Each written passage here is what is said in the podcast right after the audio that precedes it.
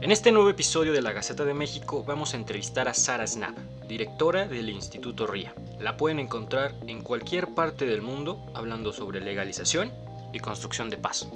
En este nuevo episodio de la Gaceta de México me da muchísimo gusto recibir a Sara Snap. ¿Cómo estás, Sara? Me da muchísimo gusto nuevamente recibirte en el espacio. ¿Cómo has estado? Hola Julio, muchas gracias por la invitación. Pues yo feliz de estar aquí para hablar de un tema que tanto me apasiona. Eh, Sara, sé que recién vas llegando de, de Viena, de la, de la CND, que es una, un evento que pues parte, digamos, buena medida la agenda de la ONU sobre lo que se está diciendo sobre drogas, sobre narcóticos. Así que me gustaría saber cómo, cómo te fue, qué tal tu experiencia por allá este año. Porque escuché algunas críticas a, al respecto de cómo esta reunión ha ido evolucionando con el tiempo y ha pasado de ser algo más de perspectiva punitiva, de leyes, de policías, de cuestiones de seguridad, a algo que sí, la, definitivamente la sociedad civil ha empujado para que cambiara. Sí, eh, yo pues es el décimo año que participo en la CND y es algo que sí he visto la evolución, ¿no? De, de cómo se va cambiando esta reunión. Es importante saber que esta reunión solo están los 52, 52 miembros eh, de la CND, no son todos los países, pero son los que más les interesa el tema de drogas. Eh, entonces también se nota, como siempre, una polarización eh, entre los países más progresistas eh, y los países que son súper punitivos, como podemos pensar en Singapur, Rusia, Irán. China, Filipinas, algunos países en África, donde ellos aunque tenemos el ejemplo de Ghana, que es un país bastante eh, progresista en la región, y las, los países que están haciendo otra cosa, ¿no? Que pensemos en, en Colombia, que es, tenía una presencia muy grande, con dos viceministros ahí, eh, con el vicepresidente de Bolivia, que estuvo ahí, que habló mucho de la, La hoja de coca y la, la colonia, con, colonización eh, de, la, de la hoja de coca y que ellos quieren romper con estos seis décadas de, de esa política, eh, aunque no, no solicitaron oficialmente aún Claro. una revisión crítica de la hoja de coca, esperan que esto va a suceder en abril.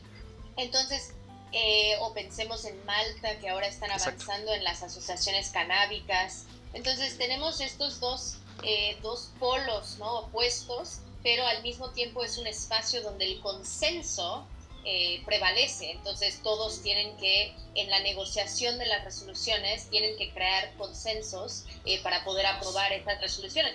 Pero en algunos casos, por ejemplo, este año había una resolución Ajá. sobre el uso de drones para la erradicación, identificación de cultivos ilegales y al final tuvieron que sacar esa, esa resolución porque no hubo un acuerdo para eso. Entonces eso también es algo donde vemos eh, que ahora pues hay fracturas en el consenso como dice eh, Leonard Cohen es en las fracturas donde se ve la luz brillando. Entonces nosotros nos gusta ese tipo de fractura. Bueno, en, en ese sentido, y ahora que lo mencionas y que me resulta muy interesante y muy importante recalcar, está polarizado, porque sí veíamos, y al menos vi algunos stands de, de delegaciones de países que estaban ahí, donde Irán, por ejemplo, colocaba a los militares que han muerto y algunos otros países, entonces tenemos radicalmente polos opuestos. Pero tomando en cuenta eso, la postura de la ONU también es, pues como que a cada quien le quiere dar por su lado, ¿no? No genera realmente como un... Sí hay que generar consensos, pero si le das a cada quien por su lado al final del día no vas a cambiar mucho, porque no hay como una, una batuta, una guía que diga vamos hacia este lado. Y en ese sentido yo creo que la participación de, la organiza- de las organizaciones civiles es lo que es, está cambiando el discurso, lo está modificando. Y eso, eso lo noto. En ese sentido, ¿cómo, cómo, ¿qué te sorprendió, mejor dicho, en, en esta, en esta edición? Sobre todo el discurso de, de la, de la directora de la comisión. Y bueno, es que tú escuchas a las, a las agencias de las Naciones Unidas y hay muchas diferencias entre las agencias, ¿no? Mm. Escuchamos a la directora ejecutiva de la UNODC, que es la Oficina de Drogas y Delito, y ella, como dices, ella estaba quedan- intentando quedar bien con todos y tal vez no quedando bien con, Con ninguno, ¿no? claro. Eh, no pronunció el término reducción de riesgos y daños, que para los prohibicionistas es un término eh, de que eso es igual a la legalización, eh, eh, pero también condenó ¿no? las políticas punitivas. Entonces tenemos como esas, ese doble discurso, después tienes la JIFE, que es la Junta Internacional de Fiscalización de Estupefacientes, que esa agencia eh, que es parte de la UNODC, habló pues muy negativamente sobre la regulación del uso no médico de la cannabis, eh, obviamente en Estados Unidos y Canadá, y ellos en su informe distorsionaron mucho los datos que tenemos sobre eh, el consumo de personas jóvenes. Por ejemplo, el, el titular de, esa, de ese informe era eh, la legalización aumenta el consumo en personas jóvenes y sigue el mercado ilegal. Pues sí, obviamente sigue un mercado ilegal, pero es un mercado reducido y lo que hemos visto en lugares como Canadá y en Estados Unidos es que el consumo no aumenta en personas jóvenes y más bien se mantiene estable o, o, disminuye en lugares donde han regulado. Entonces ellos realmente distorsionados. Y después del otro lado completo tenemos al comisionado, al alto comisionado de derechos humanos que él dio un discurso espectacular donde habló... Eh, de las declaraciones, por ejemplo, del presidente Gustavo Petro en Colombia, de la necesidad de avanzar hacia la paz total, la necesidad de reconocer los derechos de los pueblos originarios, de condenar la pena de muerte. Entonces veíamos en su discurso un reconocimiento de todas las violaciones a los derechos humanos que se, que se aplican, que se ejecutan bajo este paraguas de una política punitiva. Entonces, de hecho, ese fue un gran cambio, ¿no? En las Naciones Unidas vemos una esquizofrenia de discursos y que no hay una línea. Y más bien, no eh, cualquier país puede encontrar un aliado dependiendo de la agencia con quien quiere, con quien quiere eh, colaborar, claro, sí. Sí, no, de hecho la llegada del comisionado, por ahí estuve checando bastantes textos al respecto, fue bastante sorpresiva en ese sentido, ¿no? Porque es un cambio del paradigma, que venga el comisionado de derechos humanos significa que estamos hablando ya de otra cosa. Pero ahora que ah, mencionas algo bien interesante al respecto, legalizar no significa que vaya a aumentar. Eso es creo que un debate que se está dándole un giro importante, porque aquí en México parece que también tenemos esa perspectiva. Legalizar va a implicar que va a haber más consumo, y como va a haber más consumo vamos a tener un problema de salud mayor. Y luego te pones a pensar, ok, ¿qué quieres? ¿Tener un problema de salud mayor o tener un problema económico desde una perspectiva económica? ¿Quién lo va a legalizar? ¿A quién le vamos a dar permiso? ¿Cómo lo va a vender? ¿O prefieres enfrentarte al crimen organizado? Porque en México tenemos estas dos posturas y se ha dicho, no, pues nosotros nos estamos enfrentando al crimen organizado. ¿Cómo, cómo ves este, en, este sentido el, el cambio, el giro en la tuerca? Sí, bueno, yo creo que estás sacando todos los argumentos que hacen en, en contra ¿no? de una regulación, pero los datos no demuestran esto, ¿no? Em, los datos en los lugares donde han regulado, y es importante también señalar que de todos los lugares que han regulado, todas las jurisdicciones, no hay ni una que ha dicho, sabes que esto no funciona, vamos a regresar a la prohibición. Al contrario, cada vez, cada elección en Estados Unidos hay más estados que quieren regular, ya vemos más, más países en, en Europa que están avanzando en una regulación, algunas solamente en regulaciones eh, no comerciales como en Malta y Luxemburgo, justo porque hay sanciones de la Unión Europea, mientras no hay sanciones de las Naciones Unidas, y Alemania, que también lo está contemplando y que probablemente va a ser como ese, va a ser el game changer, que va a cambiar todo para, para la Unión Europea. Pero lo que vemos es que en, en, regular lo que estamos haciendo es reconocer que este mercado existe y en regular estamos viendo, eh, viendo los datos que en realidad no aumenta el consumo en personas jóvenes, que sería la población que más nos preocupa un aumento. Donde vemos un aumento en el consumo son en personas arriba de los 45 años. Y esto es porque somos las personas arriba de los 45 años que, que, que nos importa la legalidad, ¿no? que nos importa que tal vez en nuestro trabajo sepan que consumimos cannabis y que nos pueden correr o que nos pueden nuestros hijos o no y ya vemos un aumento aún más en personas arriba de los 60 años. Entonces, estos son personas que tal vez consumían cuando tenían 20 y que lo dejaron por muchos temas, por muchas, porque es ilegal, porque es difícil de conseguir, porque tienes hijos, porque tienes una vida, y ya a tus 60 dices, ah, ahora puedo ir a un dispensario a comprar, sé que va a haber, una, va a haber calidad,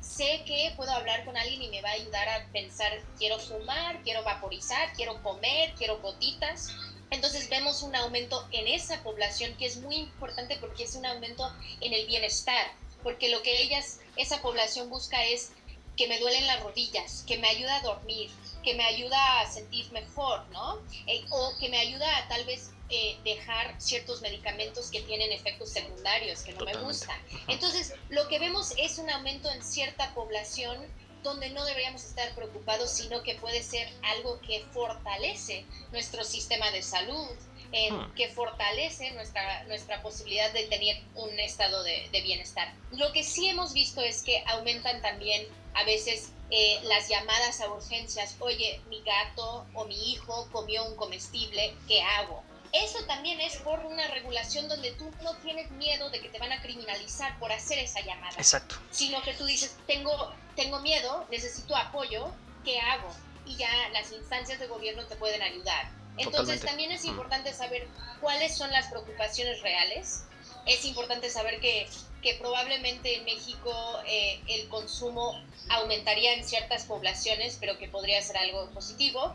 Y también de otro lado, que en México el gran tema es la producción. Nosotros somos un país que produce cannabis, somos un país que tiene un gran potencial por el sol que tenemos, ¿no? Por las estaciones, por el clima, por el suelo. Entonces, es un tema de que ya producimos cannabis. Ahora, ¿cómo podemos producir la mejor planta de cannabis en el mundo de forma para uso adulto, para uso medicinal, para uso industrial y todos los usos del cáñamo? Entonces, para nosotros es, si el consumo, deberíamos estar atentos a eso, podemos seguir dando información, a todas las personas sobre el consumo, tanto los beneficios como algunos de los posibles riesgos, pero tenemos que también pensar en esto como una política económica, una política de desarrollo y una política que podría tener un gran impacto en generar empleos y si regulamos con una perspectiva de justicia social, que entonces que los dueños del territorio mexicano, ¿no? Las, las, los campesinos, las comunidades cultivadoras pueden tener un sueldo digno de sus cultivos, que eso es lo que quisiera. Parece una teoría de ganar-ganar hasta el momento lo que yo veo, y siempre, si lo vemos desde la perspectiva económica, la verdad que hay muchos beneficios y se puede aportar mucho, pero también esto es un tema de voluntad política. Y en algunos países, y hay que ser bien claros, en México yo lo veo muy complicado. Ya sabes que apenas tuvimos el problema del fentanilo y lo de Matamoros y todo lo que ha ocurrido, y el presidente salió a decir en una mañanera, fue bien claro, a ver, allá en Estados Unidos todavía se atreven a legalizar algunas drogas.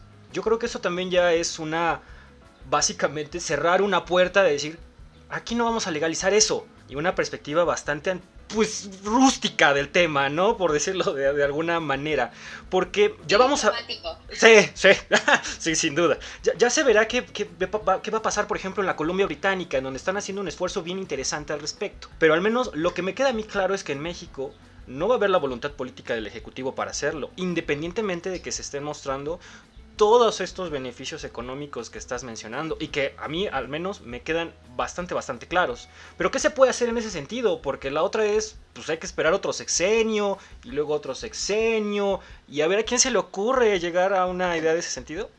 Bueno, creo que estás así tocando el punto principal en México, que es cómo creamos esta voluntad política colectiva, ¿no? Ah, Porque tú también, si vas al Senado y hablas con senadoras y senadores de forma individual, todos dicen, estamos de acuerdo. La gente en Nayarit quieren esto, la gente de Oaxaca, el pueblo de Sinaloa, ¿no? Como que todos dicen, queremos esto pero de que ellos se pongan de acuerdo como partido político para poder avanzar en una iniciativa, eso es lo que nos ha faltado. Y tenemos que recordar, en noviembre de 2020 se aprobó una iniciativa en el Senado con una mayoría abrumante, enorme. Después se aprobó otra iniciativa en la Cámara de Diputados también con una mayoría. Entonces, ha habido estos momentos, pero como eran dos iniciativas diferentes, pues no se aprobó ninguna, por completo.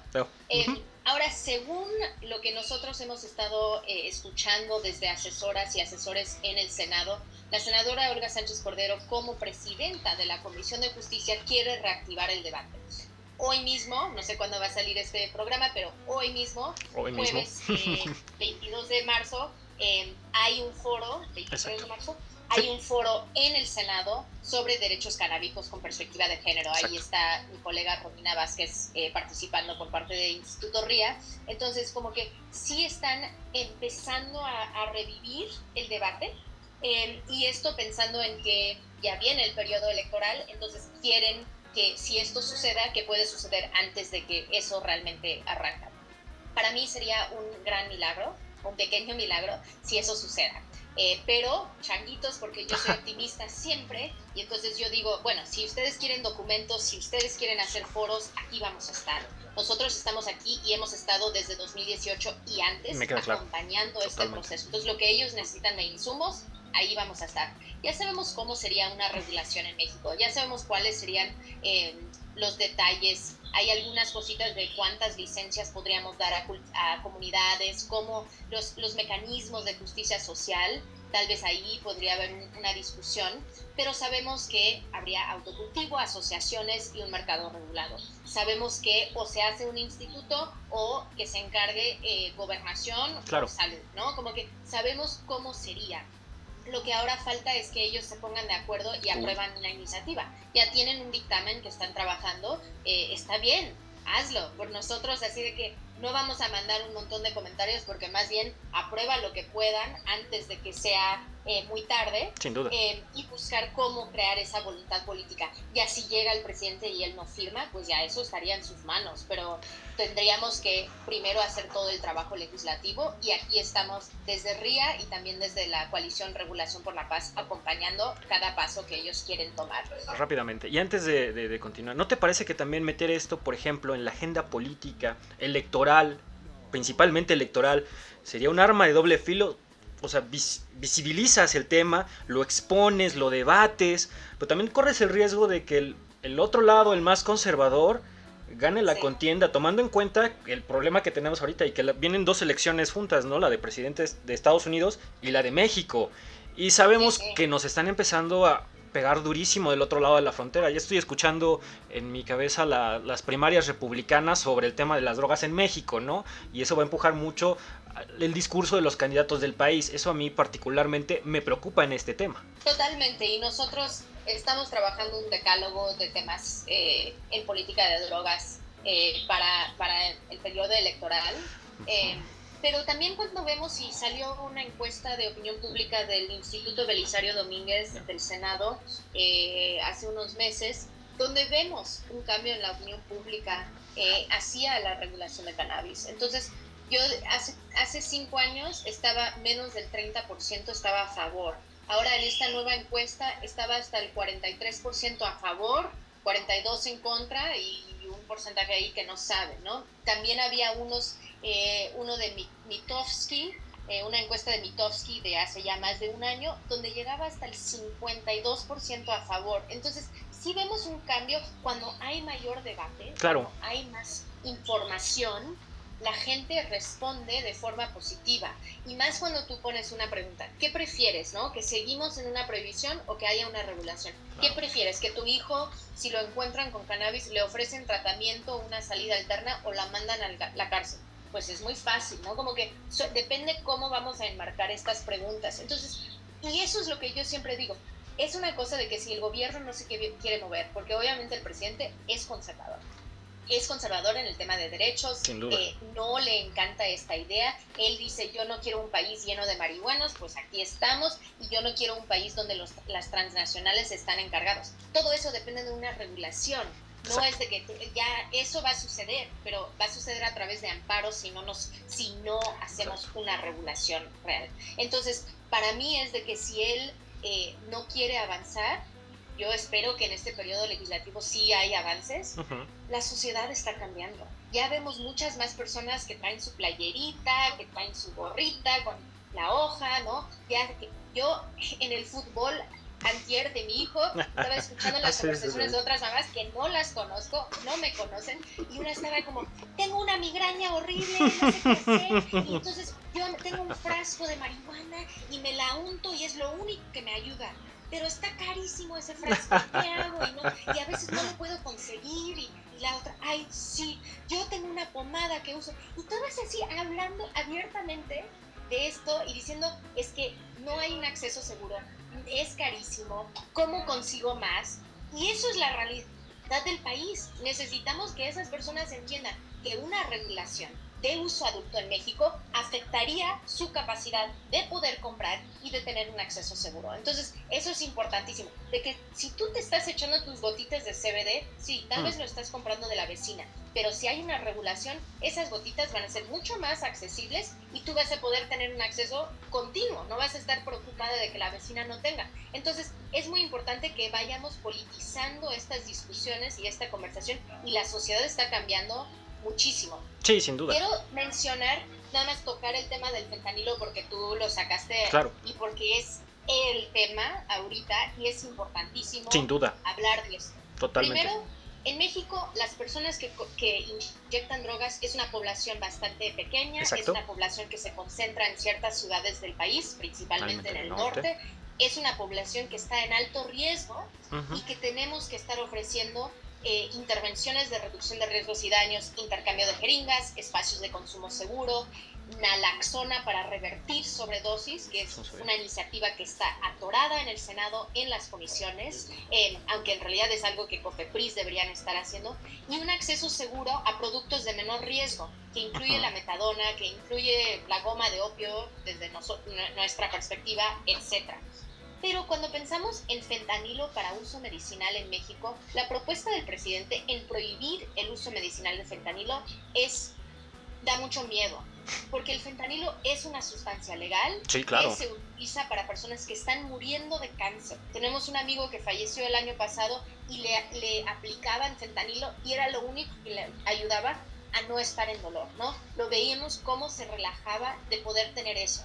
Y eso es un derecho humano de vivir sin dolor. Totalmente. Entonces, y además de que cómo se aplica fentanilo en el gremio médico y de parches y de pastillas y, y de cápsulas es muy distinto a ah, claro. cómo se está consumiendo en el mercado ilegal.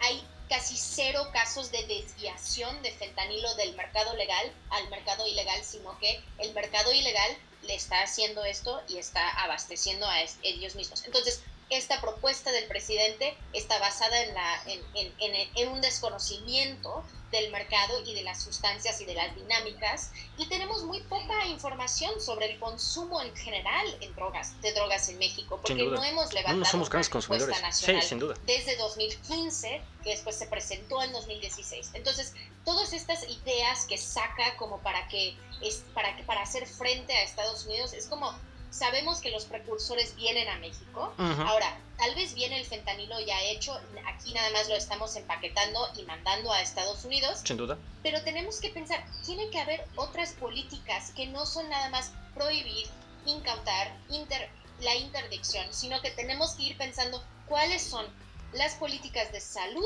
que tiene que hacer Estados Unidos con la demanda que tienen Exacto, y en Canadá que totalmente. sí están avanzando en la innovación en la descriminalización, como dijiste en, en, Canadá, en un acceso seguro.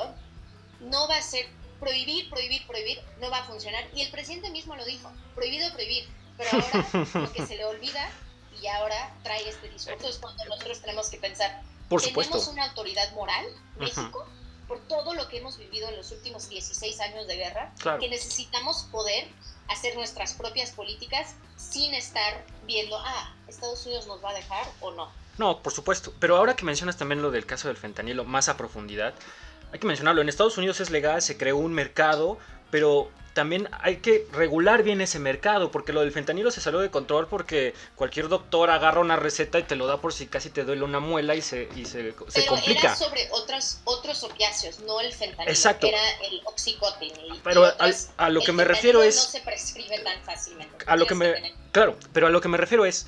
También hay, en el momento en que lo tengas que regular, tienes que checar muy bien cómo, cómo lo vas a hacer y hay que ser sensatos en hacerlo. Pero si no empiezas con la idea de vamos a regularlo de forma económica, quién lo va a producir, cómo se puede recetar, cómo se puede prescribir, pues estamos metidos tremendamente en un hoyo porque jamás vamos a llegar a esa discusión y vamos a ver gente que se muere por sobredosis y un crecimiento en el crimen organizado que toma este mercado para hacer lo suyo. Es que el fentanilo, su llegada al, al mercado de la heroína es justo, es un tema económico, es un tema de que si yo puedo traficar una sustancia que sea más compacta, claro. que no huele, que, que, que, es más potente, pues necesito dosis más pequeñas. Pequeñas.